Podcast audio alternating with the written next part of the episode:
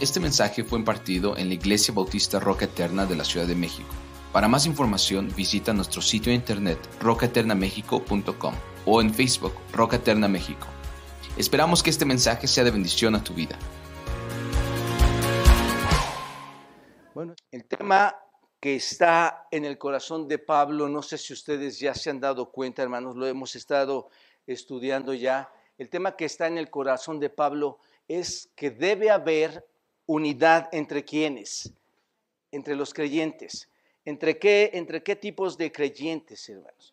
Débiles y fuertes. Eso es lo que Pablo ha venido, guiado por el Espíritu Santo, ha venido enseñándonos completamente. Y hermanos, esto es sumamente importante entenderlo porque sí existen estas diferencias dentro de la iglesia.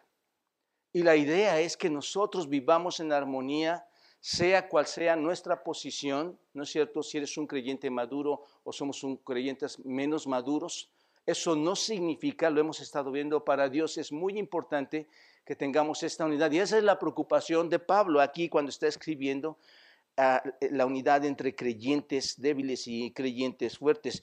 Pero cuando vemos todo esto, hermanos, sabemos, es indiscutible saber que Cristo nos ha concedido bajo el nuevo pacto, ¿no es cierto? Una libertad preciosa, hermanos. Ya estando en el nuevo pacto, ya e, e, en, en él obtenemos libertad a las cosas del pasado. Cuando tú y yo creemos en nuestro Señor Jesucristo, estamos libres de la ley ceremonial que cuando tú abres el Antiguo Testamento ahí está. Somos libres de esa ley, de esa ley ceremonial en el, en el Antiguo Testamento, perdón. Así que estamos libres de cualquier restricción y en este caso Pablo está hablando de restricciones alimenticias, ¿no es cierto? Ustedes pueden comer cualquier cosa, pero nosotros en el Nuevo Pacto estamos libres de esta restricción alimenticia o dietética, como le quieran llamar, y libres de otras prácticas externas. Somos libres de disfrutar de todos los buenos dones que Dios nos ha dado, que Dios ha creado para cada uno de ustedes, para cada uno de nosotros. Ahora, que quede muy claro, hermanos, cuando yo estoy diciendo esto, que no incluye la libertad de pecar, ¿no es cierto? Y lo he estado tratando de decir constantemente, espero que entendamos el contexto de este texto. El decir que somos libres no, no, me, no me indica que soy libre de pecar, ¿están de acuerdo? No nos habla de eso sino que somos libres de disfrutar esa libertad, libres de disfrutar todas las buenas cosas que Dios ha provisto para nosotros. ¿Se dan cuenta de esto? Dios no nos da la libertad para ir y hacer cosas pecaminosas, porque el punto que hemos estado observando desde aquí es que no está hablando de aspectos pecaminosos, sino de aspectos ni de aspectos no morales está hablando de cosas que se estaban practicando, en este caso la comida, ¿no es cierto? Así que somos libres de disfrutar todo lo que Dios nos da sin ninguna restricción en términos de cosas, insisto, en términos de cosas no pecaminosas. ¿De acuerdo, hermanos? Porque yo no quiero que vayan y digan, somos libres de hacer lo que querramos. No. Ahora bien, hay algunas personas que nos dicen que no somos libres de comer ciertos tipos de alimentos, ¿no es cierto? Existe todavía en el pasado y existe hoy en día personas que piensan de esta manera. Algunos nos van a decir, no puedes comer esto. Otros nos van a decir, no puedes ver la televisión. Otros nos van a decir, este, eh, tienes el cabello largo, como les decía, ¿no? no está, está cubriendo tu oreja, eso no está bien. Vas a encontrar detalles como esto, ¿no es cierto? No puedes comer pan de muerto, vas a encontrar detalles como esto. Pero como ya lo hemos estudiado, hermanos, hay muchas cosas que no tienen nada que ver con la moralidad porque, son, porque no son asuntos de pecado, hermanos. No son asuntos de pecado como tal. Son cosas que no tienen nada que ver con lo que está claramente delineado en las escrituras con relación con el pecado, hermanos. Esas son cosas diferentes. ¿Estás de acuerdo?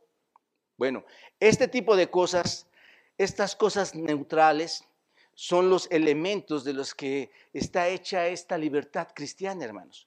Así que para entender cómo reaccionamos a todo este entorno de la libertad que tenemos en Cristo, hermanos, cosas que están disponibles para nosotros, que en sí mismo no son malas, ¿estás de acuerdo?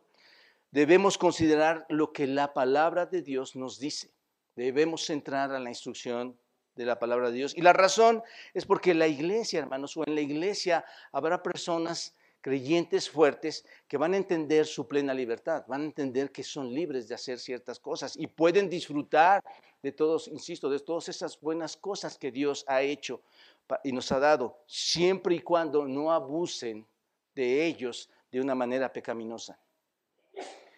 Ahora, por otro lado, también hay creyentes que por sus antecedentes, como lo hemos estado viendo, por su tradición, por su experiencia pasada, están introduciendo en su vida cristiana o en su experiencia cristiana una gran cantidad de prohibiciones, hermanos. Ah, cosas eh, o eh, miramientos que, que se tienen que seguir para ellos, observando que les hacen creer que no pueden hacer estas cosas, que no es posible estarlas haciendo. Y por lo tanto, cuando eso sucede, cuando hay esos dos pensamientos, hay, una, hay algo que se está potencializando ahí, que es una división porque tenemos dos clases de pensamientos, ¿no es cierto?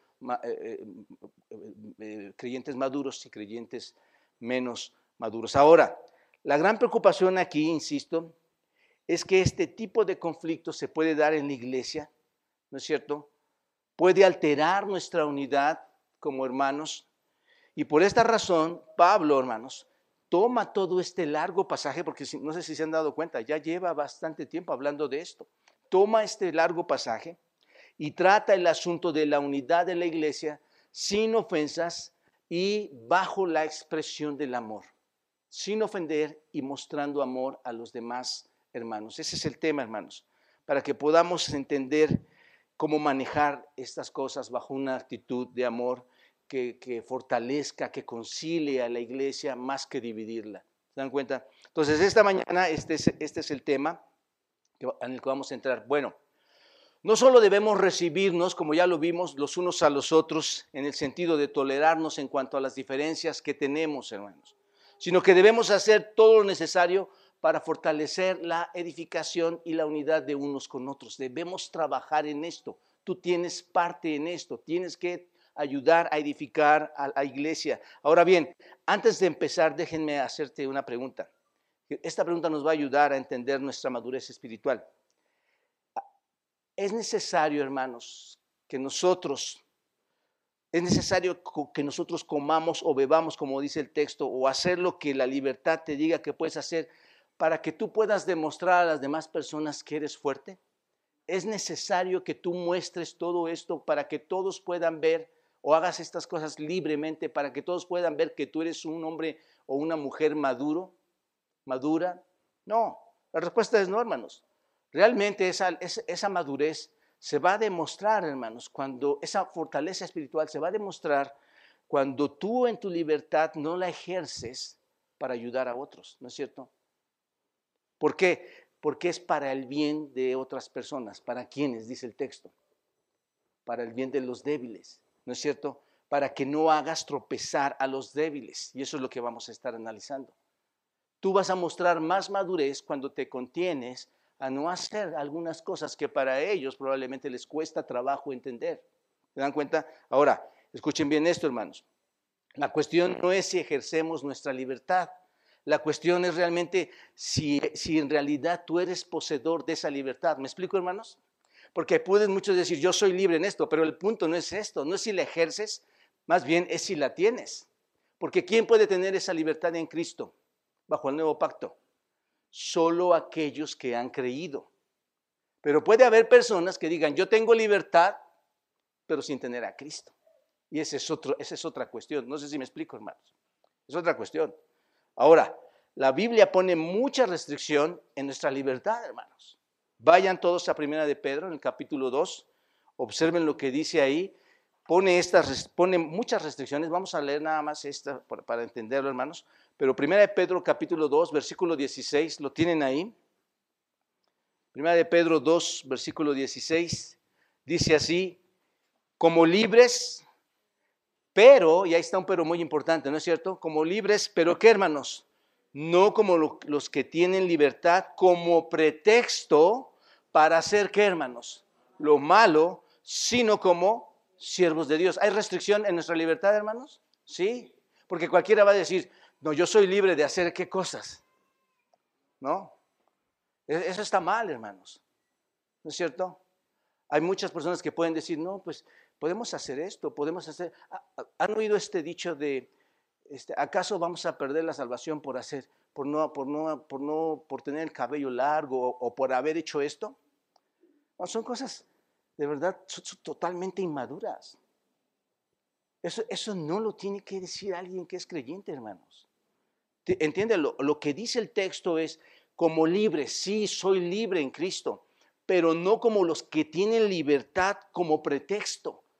¿Entendemos esto, hermanos? Los que, lo que dice es, no deberían usar su supuesta libertad en Cristo para, para encubrir, hermanos, porque aquí dice, como pretexto, para encubrir lo que realmente es su, su pecaminosidad, para encubrir su maldad. ¿Están de acuerdo? Es lo que dice el texto. Encubrir algo que está sucediendo en su vida, ¿no es cierto? Que no hace que se desarrolle espiritualmente. Puedes usar la libertad como un manto, como algo que cubre tu maldad, ¿no es cierto? Por ejemplo, tomar, fumar, ver pornografía, engañar, no asistir a la iglesia por cosas pecaminosas. ¿Te das cuenta de esto? ¿Quieres encubrir todo eso? Haciendo alarde de qué, hermanos? De una supuesta qué? Una supuesta libertad. Entonces, puedes pensar que eres libre de hacer esto, o cualquier otra cosa, esto o el otro, pero realmente es un manto que tú estás usando para cubrir qué? Tu pecado, para cubrir qué? Tu maldad. ¿Te das cuenta? Una maldad que está en tu corazón que dice que no está realmente interesado en adorar a Dios. ¿Te das cuenta? Por lo tanto, la libertad no debe de ser nunca para engañarnos a nosotros mismos, hermanos. No uses tu libertad para autoengañarte para pensar, si hacemos esto no vamos a ir. No, no, no, no, no. Tienes que pensar bíblicamente, no te engañes, porque lo único que sucede aquí es que estás encubriendo o estamos encubriendo nuestros propios vicios. ¿Se dan cuenta de esto? Muy importante entenderlos. Ahora bien, ¿cómo debemos construir la unidad? Porque Pablo dice, debe haber una unidad ahí en amor, no, no sin ofender a los demás, porque tú eres más maduro menos maduro, ¿Cómo construimos esa unidad sin ofender a otros cristianos? Bueno, Pablo está guiado por el Espíritu Santo. Entiendan eso, hermanos. Cuando yo digo Pablo, estaba yo pensando en esto esta semana, cuando digo Pablo, no es que en el sentido, Pablo nos está dando la instrucción. Recuerden ustedes que ha sido inspirado por el Espíritu Santo y Dios ha permitido que estos hombres de Dios, guiados por el Espíritu, escriban, pero es lo que Dios quiere llevarnos y es el mensaje de Dios. Así que Pablo, guiado por el Espíritu Santo, nos va a mostrar, hermanos, seis maneras en que podemos evitar ofender y edificarnos como iglesia, hermanos. Solamente vamos a ver tres esta mañana, si nos da tiempo, hermanos. Pero la primera es que no seas causa de tropiezo para otros hermanos que tú no seas causa de tropiezo a otros hermanos. Muy importante, hermanos, el tema está enfocado en este sentido a las prácticas alimenticias o dietéticas que estaban en el contexto histórico. Pero tú puedes llevar este, esta verdad a muchos más principios. Hermanos, hay muchas personas que pueden hacer tropezar en la iglesia y ha sucedido en la iglesia que hacen tropezar a otros por medio de muchas formas que Satanás usa tu carne, usa el mundo, usa para que puedas dividir. Cuidado, hermano. Cuidado porque estás atentando contra la casa de Dios. Estás atentando contra lo que Dios ha establecido aquí en la tierra, que es la iglesia. Así que aunque escuchamos la, cuestión alimenticia, aplíquenlo a muchas áreas en que nosotros debemos ser muy cuidadosos de no poner tropiezo a otras personas, a otros hermanos dentro de la iglesia. Muy importante esto. Observa, no seas tropiezo para otros hermanos. Versículo 13. Así que, ustedes ya, ya, ya están listos en la predicación expositiva, ¿verdad, hermanos? Cuando dice así que, ¿a qué se refiere? Tú pues, ¿qué está, repitiendo? No, no, no, pero obsérvalo, dice, así ya no, ya no juzguemos más los unos a los otros, sino, más bien, más bien, decidir, no poner ocasión de caer al hermano. Cuando dice, cuando dice, hermano, observa la favor esta palabra, así que, es como si dijera, como si dijera, por lo tanto, por lo tanto, por lo tanto, ¿qué, hermanos? todo lo que hemos visto, todo lo que hemos visto, ¿no es cierto? ¿no es cierto? Ya que el Señor que recibe a cada cristiano, sea débil o sea fuerte, es lo que vimos, ¿no es cierto? En los versículos, este, los primeros versículos del, del 1 al 2, hermano. Ya que el Señor recibe a los débiles, a los fuertes, ya que el Señor es capaz de sostener, ¿recuerdan ustedes?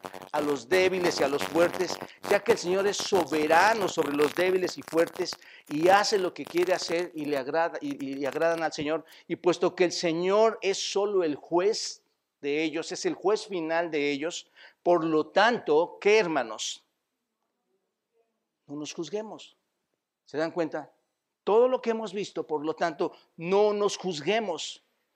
Tú solo eres responsable de qué? De no juzgar. Tu responsabilidad es no juzgar, no condenar, ¿no es cierto? Como lo hemos visto. Y asegurarnos de qué, hermanos? No solamente de no juzgar y no menospreciar a los demás, asegurarnos de qué, hermanos? De no poner tropiezo a las personas. Hermanos, esto viene de lo alto. Esto no es una opinión de la iglesia. Tienes que separar las ideas imaginarias humanas de las verdades gloriosas y espirituales que descienden de los cielos. No es a tu manera, no es a tu forma. Dice el Señor que tu obligación es no juzgar y cuidarte de no hacer tropezar a alguien en la iglesia. Puede ser, hermanos, y tal vez lo vamos a saber en el juicio de los corderos, a la presencia de Cristo, que un día podamos llegar a, saber que fuimos tropiezo a mucha gente. Y hoy piensas que no has hecho nada o pensamos que no hemos hecho nada. Así que es eso en lo que debes involucrarte. ¿Estás de acuerdo? Esas son las cosas en las que debes estar. No es nuestra tarea, hermanos, tomar el, santo trono de Dios, sentarte en él y empezar a ametrallar a todo mundo para juzgarlo.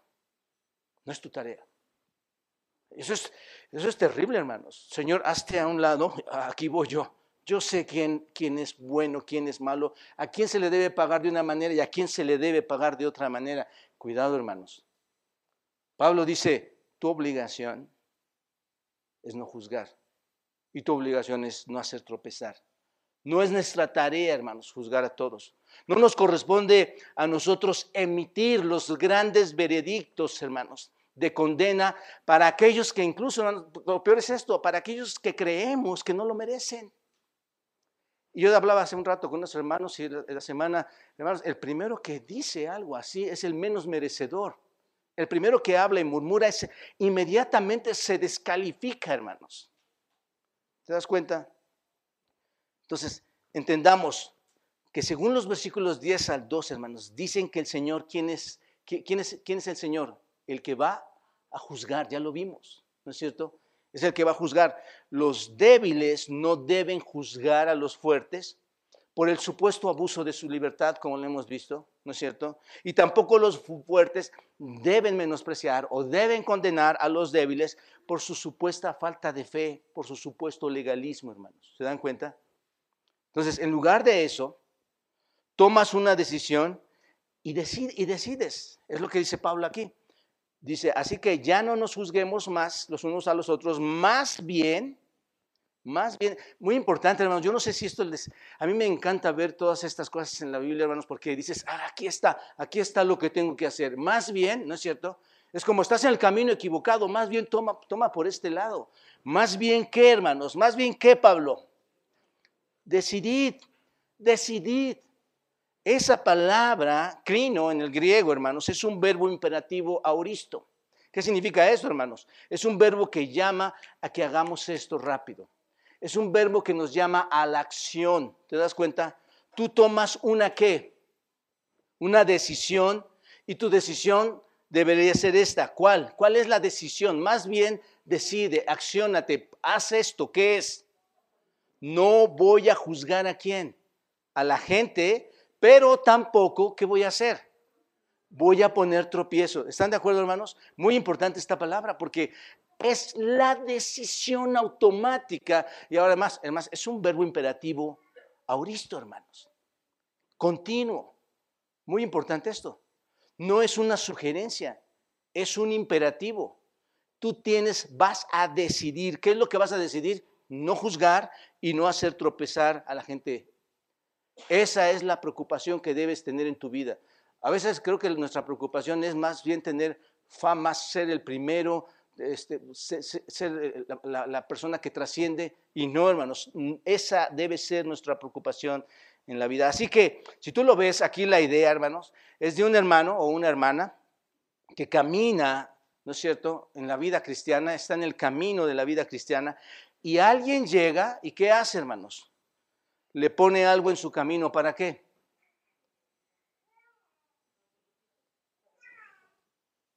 Para hacerle caer, para hacerle tropezar, ¿no es cierto? Hermanos, no queremos ser la fuente de... ¿Quién, quién, quién desea ser la fuente de tropiezo, hermanos? Yo creo que nadie, ¿no es cierto? E, este, ¿Y sabes cómo es la fuente de tropiezo?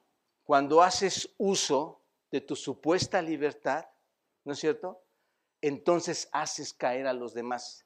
Ese es el punto al que está llegando el apóstol Pablo aquí, haciendo uso de, tu libertad para que alguien caiga en pecado. Ahora sí, hermanos. ¿Te das cuenta? Vayan a 1 los Corintios, ahí vamos a verlo mucho más claramente. 1 los Corintios, capítulo 8, versículo 9, dice a este respecto, observen lo que dice ahí. 1 los Corintios 8, 9. ¿Lo tienen? Dice, observen hermanos, no, no pierdan ese texto, ténganlo ahí, vayan subrayando. Dice, pero mirad, ¿no? Y no voy a entrar a cada palabra, hermanos, pero esta palabra, observen, observen, ¿no es cierto? que esta libertad tuya no venga a ser, ¿qué hermanos? tropezadero para quién? Está, es un paralelo a, Romanos 14, ¿no es cierto? Que esta libertad no venga a ser tropezadero para los débiles. Pablo aquí, hermanos, está tratando con algunos de los gentiles en, el pasado, con gentiles que estaban ahí en Corinto está tratando con ellos. Y estos, estos corintios tenían ciertos problemas para comer carne ofrecida a los ídolos. Recuerdan, eran, eran, eran paganos y ofrecían carne a, los ídolos en, todas esas fiestas, en todas esas orgías. Algunos de estos hermanos, ¿no es cierto?, hacían esto, bebían, ofrecían a los ídolos ciertas cosas. Y estos hermanos más liberables o más liberados no estaban tan preocupados como eso. unos estaban preocupados, y otros ya liberados no estaban preocupados por eso, pensando que podían comer de todo. Y realmente, hermanos, ¿lo podían hacer o no? Sí, porque un ídolo, dice Pablo, o la escritura, un ídolo, ¿qué es, hermanos? Nada. Un ídolo es nada, ¿no es cierto? De todos modos es nada. Así que cuando ofreces algo a un ídolo, ¿qué estás ofreciendo? Nada. Entonces, era intrascendente para algunos de ellos, de estos paganos, que habían salido de las fiestas idólatras, de las fiestas a los ídolos, que tenían facultades para comer estas cosas, era intrascendente para ellos comerlo, porque durante mucho tiempo se identificaron en eso y dijeron, nosotros ya no lo podemos comer, ya, ya lo podemos comer. Pero esto, hermanos, provocaba un conflicto para aquellos que decían, no, no, yo no lo puedo comer. ¿Se dan cuenta? Y dice Pablo, esto es un conflicto potencial. Observen lo que dice en el versículo 9. Mirad que esta libertad vuestra, otra vez, no venga a ser qué? Tropezadero a los débiles. La pregunta aquí es, ¿cómo es que hacemos tropezar a otros? Si está diciendo que nuestra libertad no venga a ser tropezadero, ¿cómo es que no podemos hacerlo tropezar? Versículo 10, observa lo que dice ahí. Porque si alguno te ve a ti, muy importante, si alguno te ve a ti que tienes conocimiento, ¿de quién está hablando? Del fuerte sentado en la mesa en un lugar de ídolos, la conciencia de aquel que débil no será estimulada a comer lo sacrificado en los ídolos. ¿Se dan cuenta de lo que está diciendo, hermanos? Está comiendo el hermano, somos hermanos, ¿no es cierto? Los dos que, ¿se acuerdan esto? Los dos queremos hacer el bien, queremos obedecer a Dios. Y yo veo al hermano, tú puedes hacer esto. Y el otro está aquí diciendo, espérame, yo, yo no tengo que hacer esto. Mi conciencia no, no me permite hacer esto pero está viendo al otro que está haciendo algo, ¿a qué lo está estimulando, hermanos? A que no obedezca, ¿qué, hermanos? Su conciencia. Y Dios muchas veces nos habla por medio de su espíritu para hacer cosas. Es un tropiezo, hermanos, eso. Es un tropiezo severo. Y ahorita voy a entrar un poquito más a detalle. Así que el débil va a decir, bueno, mi hermano fuerte hace eso. ¿Qué va a decir? Así que yo también puedo o creo que puedo hacer eso. Así que, ¿qué va a hacer? Él va a salir y va a comer de eso. Y como resultado, ¿qué va a pasar, hermanos? Versículo 11, observen lo que dice. Y por el conocimiento tuyo, ¿ya vieron al débil aquí? Que está observando al otro lo que está haciendo. Y el otro está comiendo libremente. ¿no? Aún viendo, y mira, yo soy libre, yo, yo, tú no puedes hacerlo, es muy legalista, ¿no? Y dice el versículo 11, y por el conocimiento tuyo, ¿qué dice? Se perderá el hermano débil. ¿Por quién, hermanos? Por el que Cristo murió. Muy importante. Lo que Pablo está diciendo aquí, hermanos, es esto. Tú haces tropezar a tu hermano cuando tú sales y ejerces esa libertad, ¿no es cierto? Y tu hermano te ve libre de hacer eso y él dice, yo debo ser libre para hacer eso. Y hace eso y su conciencia, hermanos, piénsenlo, te ha pasado, seguro esto te ha pasado, por eso decía que hagan su aplicación también. Esta es una verdad, hermanos, pero hagan un, hay muchos principios aquí, hagan su aplicación. Sale este hermano, ve que está haciendo eso y su conciencia es tremendamente culpable, ¿no es cierto? Porque en su corazón el que creía que estaba mal hacer eso. ¿No es cierto? ¿Te ha pasado?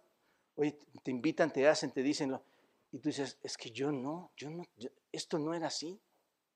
No, era. ¿Y qué está pasando? Lo que, ¿Qué está pasando realmente? Primero los Corintios 8. Su conciencia, versículo 11, le está demandando. ¿Te das cuenta?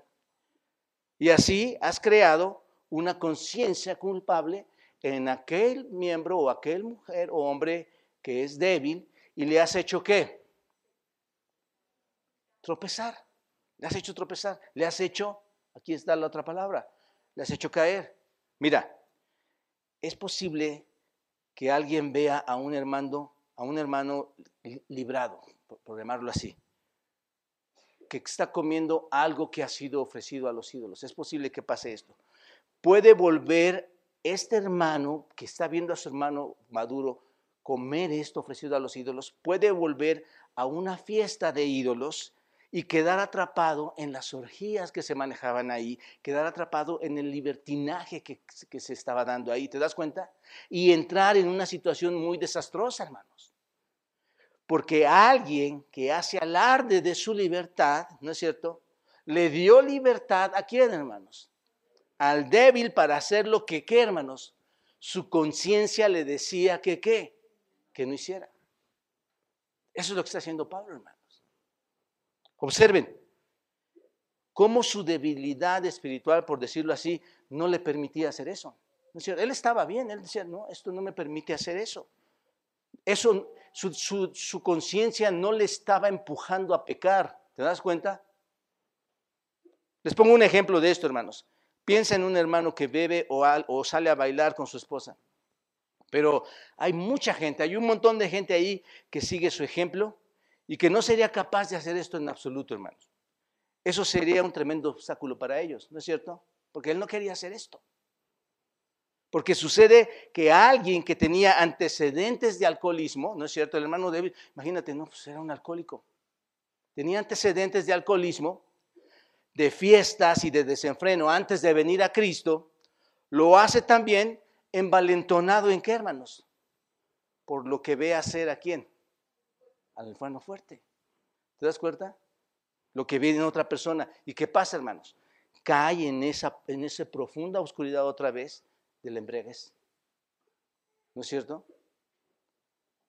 Por lo tanto, debemos darnos cuenta, hermanos, de la forma en que vivimos. La forma en que vivimos es como miras no hacer tropezar a otra persona. ¿Estás de acuerdo? La forma en que tú actúas, en que te comportas, va a hacer que no hagas tropezar a otra persona. Ahora, una observación, hermanos. Cuando digo esto de bailar y tomar y eso, yo puedo bailar con mi esposa. Piensen, ¿es, pecaminoso eso, hermanos? No. de, hecho, yo no, yo no bailo. digo, a veces juego con mi nieta y estamos desayunando en el jardín y, ponemos música y la abrazo y la jalo. Lo único que hacen es reírse, ¿no? Pero Hasta ahí, hermanos, solo se ríen, obviamente. Pero hay un entorno, hermanos. Hay un entorno alrededor de nosotros que limita eso. Y ese es el entorno, ese es el ambiente de los creyentes a quienes, debemos, a quienes debemos dar ejemplo. ¿Te das cuenta de esto? ¿Me explico en lo que estoy diciendo, hermanos? Hay un entorno más allá de lo que tú sí pudieras hacer o no. Y ese entorno a quién le corresponde. Haz de cuenta, yo estoy aquí, yo, yo soy libre, pero hay un entorno. Y si yo llego, a ver, hermano, vamos a hacer esto. ¿Estoy siendo tropezadero en alguien, hermanos? Sí. ¿Tengo esa libertad? Sí. Pero no la ejerzo. ¿Por qué? Porque no quiero hacer tropezar, porque hay un mandato de no juzgar, de no menospreciar y de no hacer tropezar. ¿Se dan cuenta? Así que cuando haces tropezar a un creyente en el camino de su progreso espiritual, porque piénsenlo hermanos, este creyente sigue caminando, este creyente sigue creciendo, este creyente quiere seguir obedeciendo al Señor, hay un progreso espiritual, ¿no es cierto? Así que cuando lo haces tropezar, has actuado muy mal, has actuado con menos que amor, ¿no es cierto? Para esta persona. Por eso decimos que para edificar a nuestro hermano sin ofenderlo, debemos asegurarnos, hermanos, de no hacer nada que provoque o que envalentone al, creyente inmaduro a hacer algo que su conciencia le dice que no haga. ¿Están de acuerdo? Es lo que dice Pablo aquí. Número dos. La segunda manera en que podemos evitar ofender y nos edificamos unos a otros es no, no haciendo entristecer al hermano débil o a los hermanos. Observe versículo 14 al 15. Yo sé y confío en el Señor Jesús. Esto es tremendo, hermanos, qué precioso. Qué palabras de Pablo aquí, ¿no es? Yo confío, yo sé que nada es inmundo en sí mismo. ¿Qué es inmundo, hermanos? Digo, eso es lo que dice la Escritura. ¿Qué es inmundo en sí mismo? Nada. Mas para el que piensa que algo es inmundo, ¿qué pasa, hermanos? Para él lo es. Pero si por causa de la comida tu hermano es contristado, ¿qué es esto? Si por causa de lo que yo estoy haciendo, comiendo o cualquier otra actividad donde yo puedo aplicar todos los principios que quiera, pero en este caso es la comida, si por causa de la comida yo entristezco a, mi hermano, ¿qué pasa, hermanos? Ya no ando como, hermanos conforme al amor. Piénsalo, hermanos, esto es una relación de amor. Yo no hago nada por amor a ti que te haga tropezar. ¿Te das cuenta? Hermanos, y este amor debe ser un amor ágape. ¿Qué hizo Cristo para hacerme tropezar? Absolutamente nada, sino que fue el puente de mi desgracia a mi felicidad. ¿No es cierto? Así que observen, hermanos, aquí enfatiza otra vez, si lo ves bien, enfatiza nuevamente, muy claramente, que de lo que está hablando Pablo no son cosas pecaminosas, ¿no es cierto? No está hablando de cosas pecaminosas aquí en el texto. No son cosas pecaminosas por sí mismas, no son inmundas por sí mismas, no son malas. Es lo que está diciendo aquí, esto no, es malo. Y, dice el, eh, eh, y lo dice en el versículo 14, observa, por favor, hermano. Yo sé y confío en el Señor Jesús. Esto es, cuando dice yo sé y confío en el Señor Jesús, ¿qué está diciendo, hermanos? Yo conozco esto. Yo estoy persuadido por quién? Por Jesucristo. ¿Quién me dio esa información? El Señor Jesucristo. Es lo que está diciendo aquí. ¿No es cierto? La palabra confío, hermanos, esta que ustedes ven aquí, significa persuadir, significa convencer, significa confiar, significa estar seguro de. Entonces, es como decir, que no, lo, no te lo estoy diciendo de oídas, no te lo estoy diciendo porque alguien me dijo algo, no, lo que está diciendo es que la fuente que se lo está dando, ¿de dónde obtuvo esa información, hermanos? Del Señor Jesucristo. ¿Qué información obtuvo, hermanos? Que nada es qué. Yo confío en eso, dice Pablo. Es como decir que, que, esa fuente es, lea, es leal, es fidedigna. En su propia comunión que tenía Pablo con, el Señor Jesucristo, en su íntima comunión con el Señor Jesucristo, ¿no es cierto? El Señor se lo reveló a Pablo. Por eso dice, así que estoy, y podríamos decirlo de esta manera, así que yo sé y estoy persuadido por el mismo Señor Jesús que no hay nada impuro en sí mismo. Es lo que dice. Ahora piensa, si esta es la, la traducción que queremos hacer, piensa en esto, piensa en lo que dice entonces. Pablo no está pidiendo que renuncien a su libertad, ¿o sí? Pablo no les dice, salgan de esa libertad. Él quiere que disfruten de esa libertad. Él quiere que entiendan esa libertad. Pero les dice, ustedes son fuertes. Ustedes tienen la razón. ¿Ustedes qué pueden hacer? Según el texto, ¿qué es lo que ustedes fuertes pueden hacer? Comer. ¿Qué pueden comer? De todo, ¿no es cierto? Pero el pecado no reside en la comida, hermanos. El pecado no reside en cosas como la comida. No importa qué tipo de comida sea, no, importa si son unas chuletas de cerdo, hermanos, o son taquitos de pastor, porque es de puerco, ¿no? No importa si es eso, hermanos. Es lo que está diciendo Pablo. No residen en la creación, en la naturaleza, en las plantas, porque recuerden que dijo el Señor Jesucristo, nada es inmundo, ¿no es cierto? No reside en nada. Primera Timoteo capítulo 4, versículo 4. Observen lo que dice ahí. Primera Timoteo 4:4. ¿Lo tienen? ¿Listo? Dice así, porque qué hermanos? Porque todo, subrayenlo ahí, porque todo lo que qué? Dios creó, ¿qué pasa hermanos? Es bueno. Y luego otra vez subrayen esa palabra, y nada es de desecharse si, si, se toma como hermanos, con acción de gracias. Ahora, recuerden lo que hemos visto ya en pasajes anteriores, en semanas pasadas, cuando en Marcos capítulo 7, versículo 15, Marcos 7, versículo 15 dice, y sí vayan a este texto, hermanos, muy importante, Marcos 7, versículo 15, ¿lo tienen? Yo soy más rápido que ustedes, hermanos, yo ya lo tengo aquí escrito y ustedes tardan mucho en buscarlo. Bueno, dice Marcos 7, versículo 15, dice, nada hay fuera del hombre, ¿entiendes esto, hermanos? que entre en él que le pueda contaminar. Observen esto, nada hay fuera del hombre. ¿Qué hay fuera del hombre, hermanos? Todo lo que Dios ha creado. Nada hay fuera del hombre que pueda, ¿qué, hermanos? Contaminarle. Entonces, ¿qué es lo que contamina? ¿Qué es lo que contamina, Señor? Y dice, pero lo que sale, eso es tremendo, hermanos. Lo que sale del hombre, eso es lo que contamina, ¿qué, hermanos? al hombre. que sale de mí, hermanos? No, yo soy, yo puedo hacer esto. Yo, yo tengo, ah, empiezan a salir pensamientos, actos dentro de mí y eso, hermanos, sí contamina. ¿Te das cuenta de lo que está diciendo Pablo, hermanos? ¿Se dan cuenta? No hay nada fuera de un hombre que puede entrar y contaminarlo. ¿Qué, qué, es lo que contamina, hermanos? son las cosas que salen de él las que contaminan.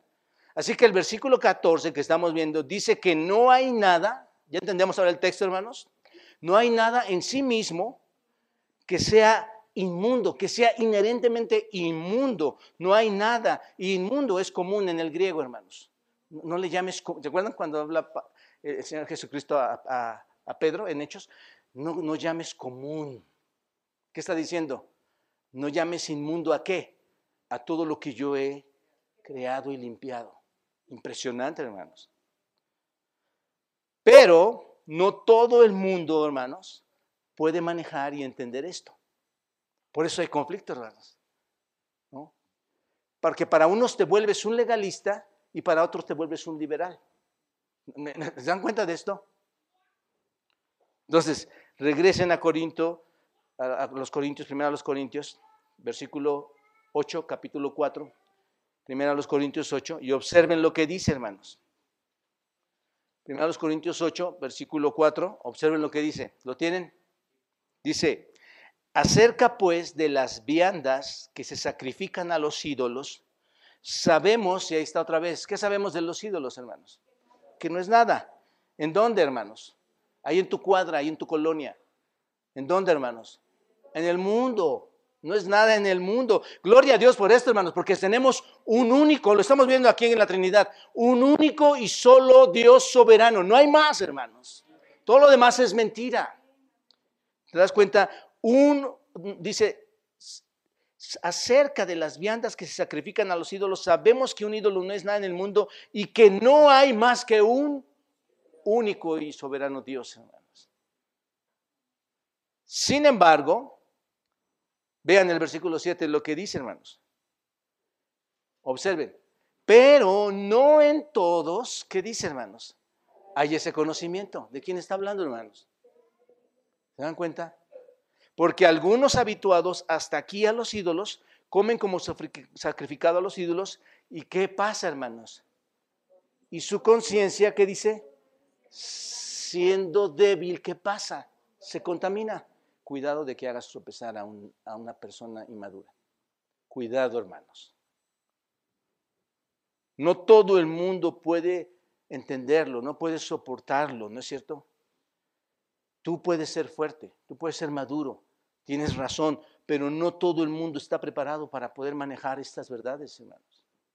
El punto es que las personas no necesitan ser alentados a, violar lo que su conciencia les dice. ¿Estás de acuerdo?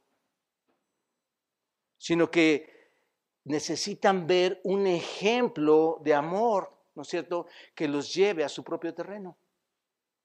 Eso es lo que necesitan. Por esa razón Pablo dice en el versículo 14, hasta aquí todos me van siguiendo, ¿verdad, hermanos? Esto es lo que dice el texto. Por esa razón Pablo dice en el versículo 14, más para, ¿no es cierto? O sin embargo, para el que piensa que algo es inmundo para él, ¿qué es, hermanos? es inmundo. Para él es inmundo.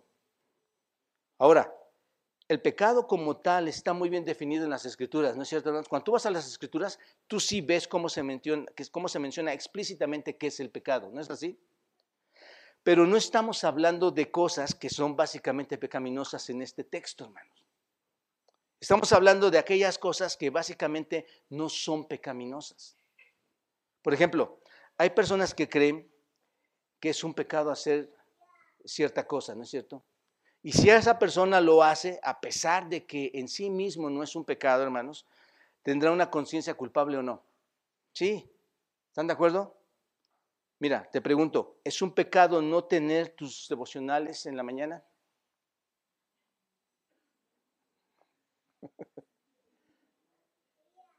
Bueno, si tú lees la Biblia, hermano, seguramente no vemos como tal, como tal, así, pecador porque no hiciste tu devocional en la mañana.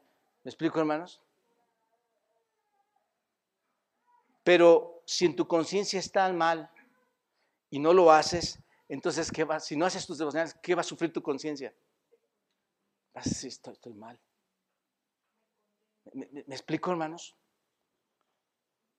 Por eso tú no le puedes decir a una persona que deje de ser legalista por hacer sus, devocionales matutinos. ¿Estás de acuerdo? Y yo te, bueno, aquí no, no, vas a malinterpretar, hazlos. La cosa más maravillosa, hacer tus devocionales matutinos, vespertinos y nocturnos. Hazlo todo el tiempo. O sea, para, porque luego vais a decir, no, es que el pastor dijo que, que, cierres la Biblia y no hagas esto, ¿no? Estoy solamente llevándolos a este, a, a este punto, hermanos. El Señor, ¿qué quiere, hermanos? Una conciencia limpia. Y tú nunca quieres empujar a nadie a que viole su conciencia, ¿no es cierto? Ahora, un cristiano débil se entristece según el versículo 15, hermanos. Pablo dice que si tu hermano está afligido con tu comida, no estás caminando en amor, ¿no es cierto? ¿Lo pueden ver ahí? ¿Cómo se entristece un hermano, hermanos? ¿Cómo se entristece a un hermano débil? Bueno, un hermano débil se entristece simplemente, hermanos, por ver a un cristiano fuerte, ¿no es cierto? Hacer lo que el hermano débil sentía que estaba mal, ¿no es cierto?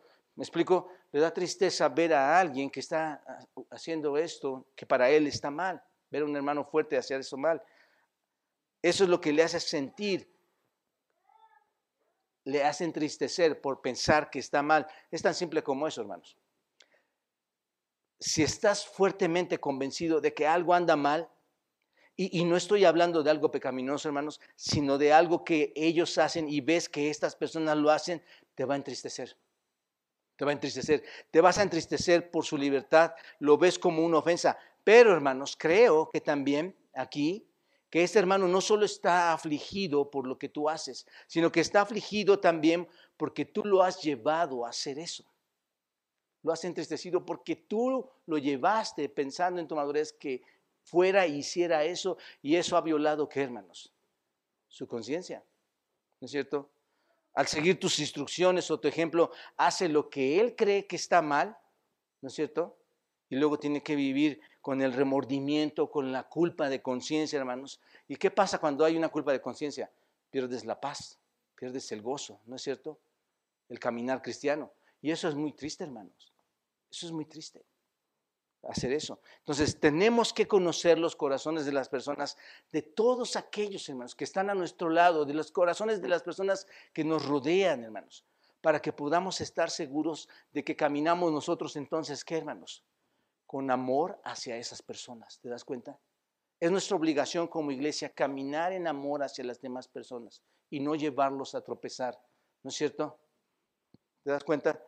Entonces, nunca queremos entristecer a un creyente, nunca queremos hacer que caiga un creyente. Y número tres, hermanos, finalmente la tercera manera en que podemos evitar ofender y nos edificamos unos a otros es no destruyendo a tu hermano, no destruyéndolo. Observa versículo 15, la segunda parte, no hagas que por la comida tuya se pierda aquel por quien Cristo murió. Aquí hay una palabra interesante, hermanos. Esta es la palabra pierda. Apoyuni en el griego significa destruir. En el griego significa arruinar, causar la destrucción de. Eso es lo que significa. Entonces, no hagas que la comida tuya cause la destrucción de este hombre, la destrucción de esta mujer, es lo que diría ahí. Realmente, si tú lo ves, es una palabra muy fuerte, es una palabra muy seria. Cuando, cuando haces que un creyente tropiece o se, entristezca, que viole su conciencia, puede producir cierto efecto que aquí se menciona con esta palabra muy fuerte, hermanos. Esta palabra apoyuni o apoyumi se traduce con mucha frecuencia en las escrituras también como la palabra perecer. Esta palabra, hermanos, pierda, se encuentra en Juan 3.16. Todos van a Juan 3.16. Texto muy conocido por nosotros.